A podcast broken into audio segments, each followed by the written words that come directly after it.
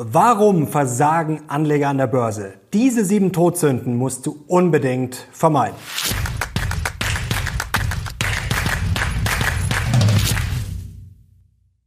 Servus Leute und herzlich willkommen in einem brandneuen Video auf meinem Kanal. Mein Name ist Mario Lochner und heute müssen wir Klartext sprechen und zwar über sieben Todsünden, die deinen Börsenerfolg massiv gefährden können. Die darfst du 2023 nicht mehr machen, 2024 auch nicht und langfristig schon gar nicht, denn sonst kann es teuer werden. Wir müssen heute über das Märchen vom Markt sprechen und darüber, warum du an der Börse kein gute Laune Onkel sein darfst. Und jetzt legen wir los. Wir kommen gleich zu den sieben Todsünden, aber vorab das Wichtigste und das muss sich wirklich jeder hinter die Ohren schreiben und egal wie erfahren man ist, man muss es immer wieder tun. Denn jeder Plan ist nur so gut, ja, solange er durchgezogen wird. Und ich hatte da neulich nochmal eine wichtige Erkenntnis beim Gespräch mit Jürgen Michael Schick. Der hat ja die These aufgestellt, eine Immobilie sei gerade besser als ein ETF-Sparplan. Dem würde ich grundsätzlich sofort widersprechen. Für mich sind Aktien, ETFs auf jeden Fall die Nummer eins, auch vor Immobilien. Aber sein Gedanke war dahingehend richtig, dass er gesagt hat, bei Immobilien, da ziehen die Leute durch, da sind sie finanziell diszipliniert. Und bei Aktien, bei ETF-Sparplänen, ja, wer zieht da wirklich über 30 oder 40 Jahre durch? Und das ist die entscheidende Frage. Ein ETF-Sparplan ist wunderbar, aber eben nur, wenn man ihn auch wirklich durchzieht. Das ist bei allem im Leben so. Du kannst wirklich nur erfolgreich sein, wenn du Sachen durchziehen kannst. Ich kenne sehr viele Leute, ja, die powern dann mal durch, ein paar Wochen, vielleicht ein paar Monate, aber na, irgendwann brechen sie dann entweder zusammen, weil sie nicht mehr können oder weil sich der Erfolg noch nicht eingestellt hat. Ja, dann wird aufgegeben. Aber Show up ist das Motto. Du musst einfach jeden Tag da sein, durchziehen. Und beim ETF-Sparplan, ja, da musst du es halt einfach laufen lassen. Aber wichtig ist, das durchziehen. Und viele fangen dann an mit einem Ziel, können wir draufschauen hier mit einer Modellrechnung. Ja, nehmen wir doch mal 5000 Euro Startkapital, Sparrate 300 Euro, eine Dynamisierung von drei Prozent und einen Zinssatz von sechs Prozent über 40 Jahre. Ja, da kommen theoretisch am Ende 921.000 Euro raus, also fast eine Million. Aber hier seht ihr es, ja, die ersten zehn Jahre, da tut sich nicht viel. Und so richtig Spaß macht es dann erstmal vielleicht ab 20 Jahren, ab 30 Jahren und am Ende scheppert es dann. Und das muss man halt durchziehen. Also ganz wichtig, die beste Strategie ist diejenige, die du durchziehst. Also Punkt eins: du musst dich fragen, was will ich, was ist meine Strategie und was kann ich wirklich durchziehen. Und zwar über Jahre, nicht nur über Tage und Monate. Ganz tolle Hilfe für euch. Welche ETF-Strategie passt zu dir? Kostenloses Quiz, kostenloser Test von uns würde ich auf jeden Fall machen. Link dazu findest du unten in der Beschreibung. Und jetzt kommen wir schon zur ersten Todsünde und die lautet das Märchen vom Marktglauben. Wir hören ja ständig, der Aktienmarkt ist so gut gelaufen, der Markt ist zu teuer und Aktien werden bald crashen. Aktien sind viel zu hoch gestiegen, dann das Schiller KGV und die Bewertung und bla bla bla. Jetzt ist mal die Frage, was ist überhaupt dieser Markt? Das müssen wir erstmal definieren. Sprechen wir vom amerikanischen Aktienmarkt, sprechen wir vom MSCI World oder was soll das denn genau sein? Und blicken wir doch mal auf die aktuelle Bewertung und blenden das gleich mal ein. Hier seht ihr jetzt das Forward PI, also das Forward KGV für in Rot All Country World. Da sehen wir, das liegt gerade bei 12,2. Kann man jetzt sagen, ist vielleicht nicht im Keller, aber ist das massiv überbewertet? Nein. Bei US-Aktien hier in Gelb, ja, die stehen schon deutlich höher, gleich mehr zum US-Markt. Bei Emerging Markets in Grün sehen wir schon, hm, das sieht eigentlich eher billig aus. Und hier auch bei Europa, Australien und Co. in Blau. Ja, das sieht auch nicht gerade nach einem kompletten Hype und Überbewertung aus. Bleibt also noch der US-Aktienmarkt und das ist natürlich der wichtigste Markt der Welt. Das braucht man nicht kleinreden. Momentan schauen viele auf diesen Chart hier.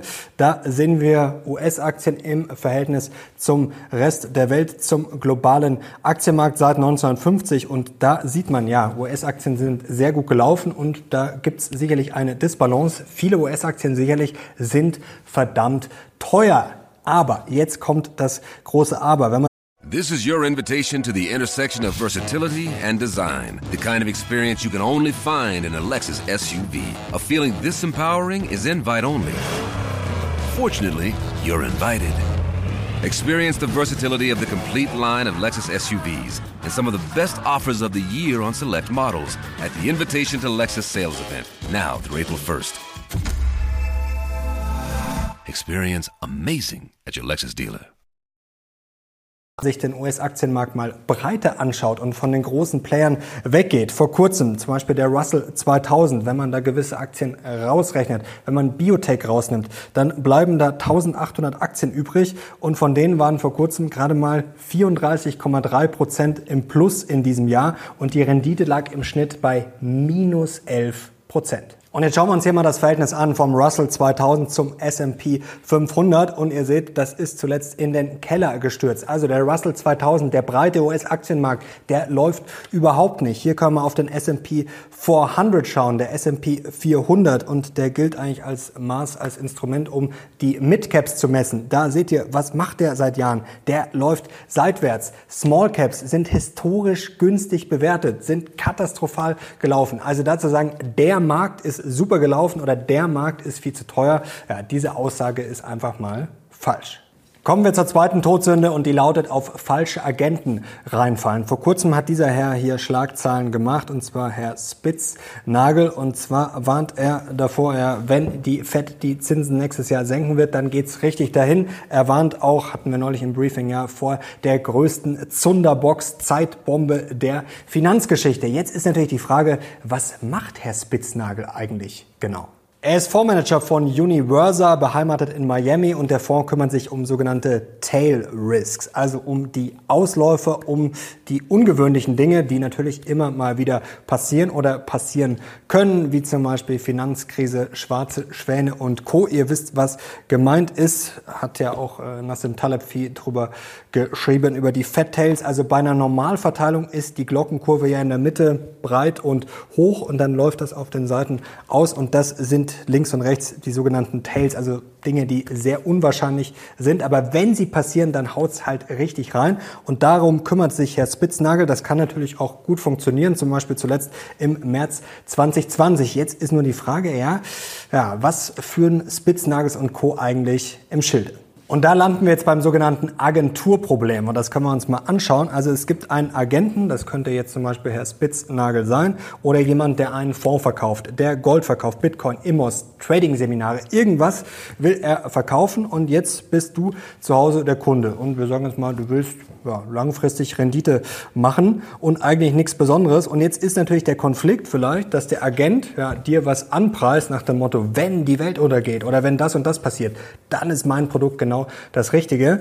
Und die Frage ist, hilft das Produkt aber wirklich dem Kunden unter dem Strich oder ja, erfüllt es einfach nur irgendwelche Bedürfnisse von ihm, irgendwelche Ängste, die da vielleicht bekämpft werden. Aber ist es wirklich das Produkt, was für ihn am besten ist oder profitiert davon vielleicht nur der Agent, weil er damit richtig Gutes Geld verdient. Und Vorsicht, das heißt jetzt nicht, dass der Agent, wenn er eigene Interessen verfolgt, keine Ahnung hat oder dass er lügt. Das will ich damit jetzt nicht sagen. Aber er wird natürlich Dinge in den Vordergrund stellen, die zum Narrativ passen. Das muss man dann natürlich einfach selber herausfiltern. Deswegen müssen, wie gesagt, die Dinge nicht falsch sein. Deswegen kann man diesen Leuten trotzdem zuhören und deswegen können sie vielleicht auch richtig liegen. Natürlich können sie das, aber man sollte sich vielleicht noch ein paar andere Meinungen anhören und man muss sich immer die Frage stellen, ja, passt die Strategie? Und natürlich kann die passen lassen. Also wenn ich jetzt 100 Millionen, 500 Millionen habe, ja, dann ist die Frage, ob ich einen ETF-Sparplan brauche. Dann brauche ich vielleicht Dinge, die einfach nur absichern. Dann geht es vielleicht gar nicht mehr darum, Rendite zu machen, sondern vielleicht einfach nur noch um Absicherung. Also da sind wir wieder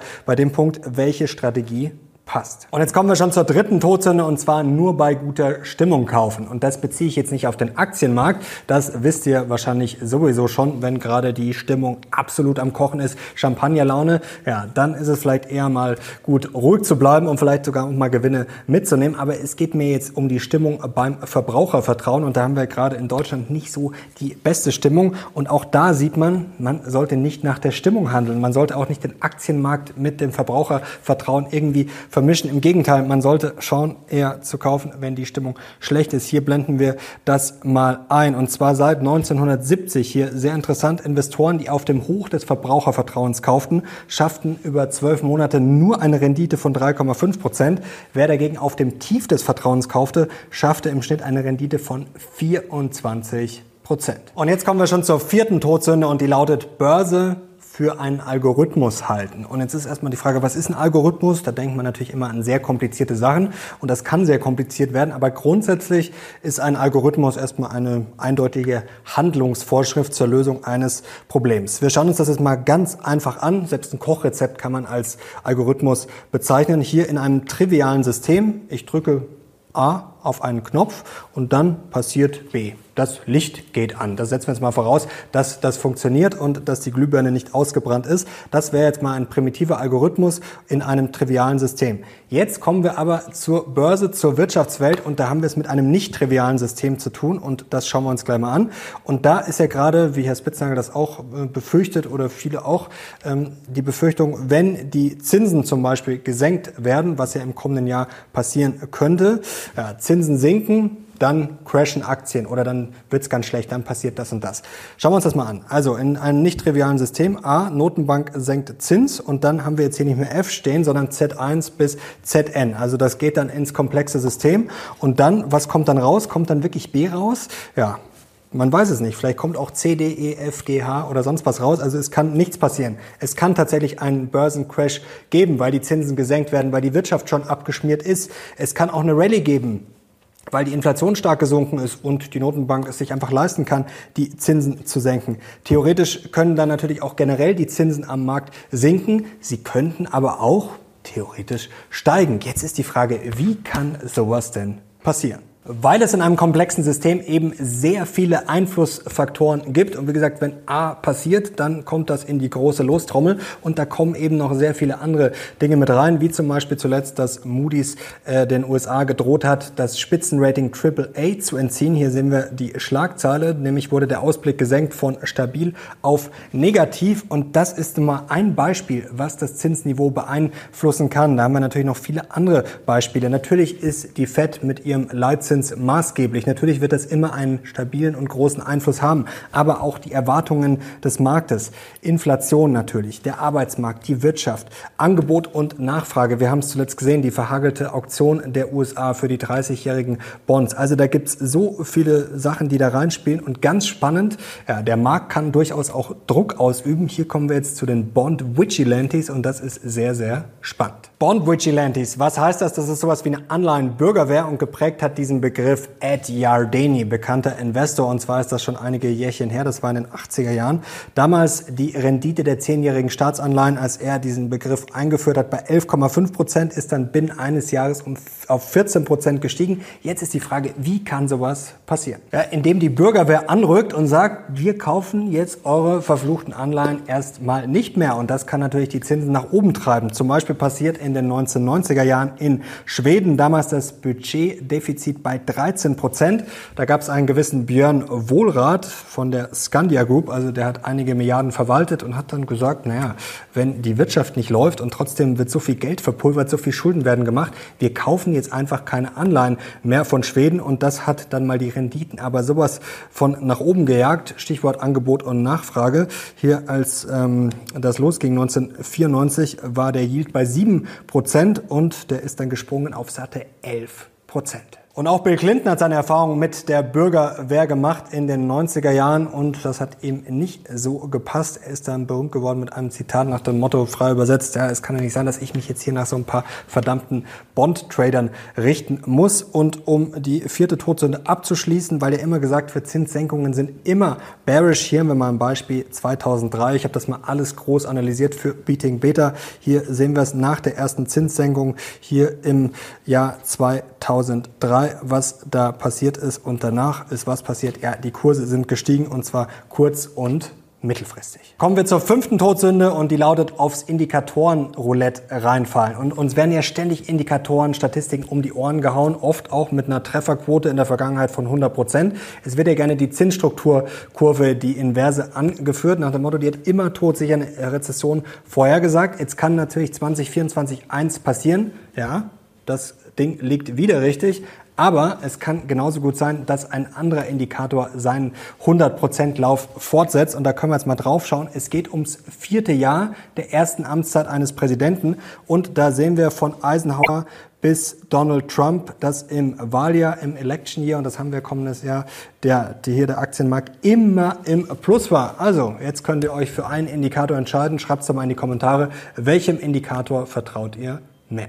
Kommen wir zur sechsten Todsünde, da können wir es kurz machen und zwar lautet die, bei hohen oder steigenden Zinsen können Aktien nicht steigen und das ist, ihr könnt es euch schon denken, ja, mal wieder Bullshit, so eine absolute Aussage. Hier seht ihr einen Chart und hier seht ihr, das fängt jetzt bei 1941 an. Ja, da sind über Jahre, über Jahrzehnte die Zinsen gestiegen, sogar in der Tendenz und hier der S&P 500 hat im Schnitt pro Jahr was gebracht? Ja, sieben Prozent und zwar plus. Und jetzt kommen wir schon zur siebten und damit letzten Todsünde und das ist die Diktatur des Jetzt, die Diktatur der Gegenwart. Und das ist ganz gefährlich, das habe ich auch in meinem zweiten Buch schon, die Jetzt-Falle genannt. Da haben neulich Richard David Brecht und Lanz in ihrem Podcast darüber gesprochen. Da ging es um die politische Gegenwart, dass immer mehr Parteien eigentlich nicht über die Zukunft sprechen, sondern über die Gegenwart oder sogar die Vergangenheit. Und das ist an der Börse natürlich auch sehr, sehr gefährlich. Wir schauen sowieso ständig in den Rückspiegel, ob bei Wirtschaftswachstum, ob bei Inflation und Co. Also der Rückspiegel interessiert die Börse sowieso schon mal nicht. Man muss ja immer sich fragen, was wird in den kommenden Wochen, Monaten oder sogar Jahren eingepreist und vor allem Pessimismus ist da ganz gefährlich, denn Pessimismus, das muss man sich klar machen, hat keinerlei Vorhersagekraft. Und das muss man auch sagen, äh, wenn die ganzen äh, Stinker, Miesmacher und sonst wo die unterwegs sind, ob das in den Kommentaren anonym ist oder sonst wo, ja, wenn die schlecht drauf sind, wenn die sagen, hier Deutschland fährt vor die Wand, die Weltwirtschaft, was auch immer, dann hat dieser Pessimismus keine Vorhersagekraft. Das muss man sich immer ganz klar machen. Und wenn die Leute sagen, ich investiere nicht in Aktien, weil alles so schlecht und so gefährlich ist, ja, dann ist das okay, dann ist das die Entscheidung. Es interessiert aber keinen. Es interessiert die Weltwirtschaft nicht. Es interessiert auch die Leute nicht, die so viele auf der Welt die Chancen suchen, die jeden Tag ja, auftauchen, Gas geben. Und das muss man sich immer wieder klar machen. Das ist eben sehr, sehr wichtig. Und langfristig ja, werden dann eben nur die Optimisten reich, die Pessimisten eher nicht. Und perfekt auf den Punkt gebracht hat's neulich Andreas Beck in unserem Gespräch. Wer das verpasst haben sollte, unbedingt nochmal nachholen und natürlich Kanal abonnieren, um nichts mehr zu verpassen. Er hat gesagt, es gibt eigentlich immer zwei Zustände für Aktien. Entweder sind sie zu teuer, dann will sie niemand haben, oder es will sie generell niemand haben, im Zweifel, ja, wenn sie billiger sind. Also wenn die Stimmung gut ist, wenn es läuft, dann sind Aktien zu teuer. Und wenn die Stimmung schlecht ist, dann ist es meistens nicht so, dass die Leute sagen, oh, jetzt kaufe ich, sondern dann ist meistens die Angst da, oh ja, das fällt doch nur weiter und die erholen sich doch nie mehr. Also das, glaube ich, bringt es ganz gut auf den Punkt, dass es auch ja, diese Diktatur der Gegenwart Erinnert euch mal dran, wann war bei euch ein Punkt, wo ihr gesagt habt, so jetzt fühle ich mich zu 100% sicher, jetzt bin ich mir sicher, dass Aktien steigen. Viele sind natürlich mutig gewesen während des Corona-Crashes, aber ja, im Nachhinein ging es gut nach oben, es hätte genauso gut noch weiter nach unten gehen können. Man weiß es eben nie und es gibt nie diesen perfekten Punkt, dass man sagt, so jetzt bin ich mir ganz sicher und jetzt kaufe ich voller Entschlossenheit. Eigentlich passt es nie so richtig. So Leute, jetzt sind wir durch mit den sieben Todsünden und ich will euch schon mal ein bisschen ja, triggern für das nächste Interview. Da werde ich nämlich sprechen mit Professor Christian Rieck. Da geht es um Spieltheorie und das ist, glaube ich, heute ein schöner Schluss für dieses Video, denn ich habe es vorher gesagt, man muss wissen, was will ich, was kann ich durchziehen und dann muss man sich noch eine Frage stellen, ja, wer bin ich und wenn ja, wie viele? Das klingt jetzt vielleicht erstmal komisch, aber Christian Rieck hat da ein spannendes neues Buch geschrieben und auch einen Ansatz. Ja, da gibt es sozusagen eine Rationalität, eine Person in unserem Kopf, die denkt sehr langfristig und dann viele, ja, das sind Emotionen, das können kurzfristige Rationalitäten sein, kurzfristige Entscheidungen, die wir treffen, die uns natürlich dann immer wieder beeinflussen können. Und das ist, glaube ich, auch ganz, ganz wichtig an der Börse, dass man lernt, mit seinen Emotionen umzugehen, ein langfristiges Ziel zu haben und dann sich nicht ständig ja, von kurzfristigen Agenten, wie es Herr Rieck nennt, sich ständig aus aus der Fassung bringen zu lassen. Jetzt bin ich sehr gespannt auf euer Feedback. Schreibt es gerne mal in die Kommentare, vielleicht auch schon eine der Todsünden, die ihr in der Vergangenheit schon mal begangen habt oder wo ihr sagt, ja, das wird mir auf keinen Fall passieren. Ich freue mich sehr auf euer Feedback. Gerne Daumen hoch, wenn es euch gefallen hat und Kanal abonnieren, um vor allem das Gespräch mit Herrn Rieck demnächst nicht zu verpassen. Danke euch fürs Zuschauen. Ich bin jetzt raus. Bis zum nächsten Mal. Ciao.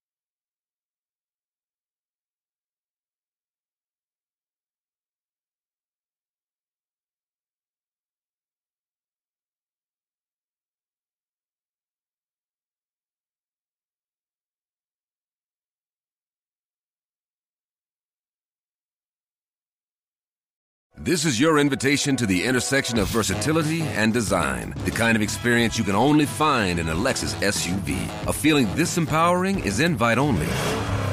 Fortunately, you're invited. Experience the versatility of the complete line of Lexus SUVs and some of the best offers of the year on select models at the Invitation to Lexus sales event, now through April 1st. Experience amazing at your Lexus dealer.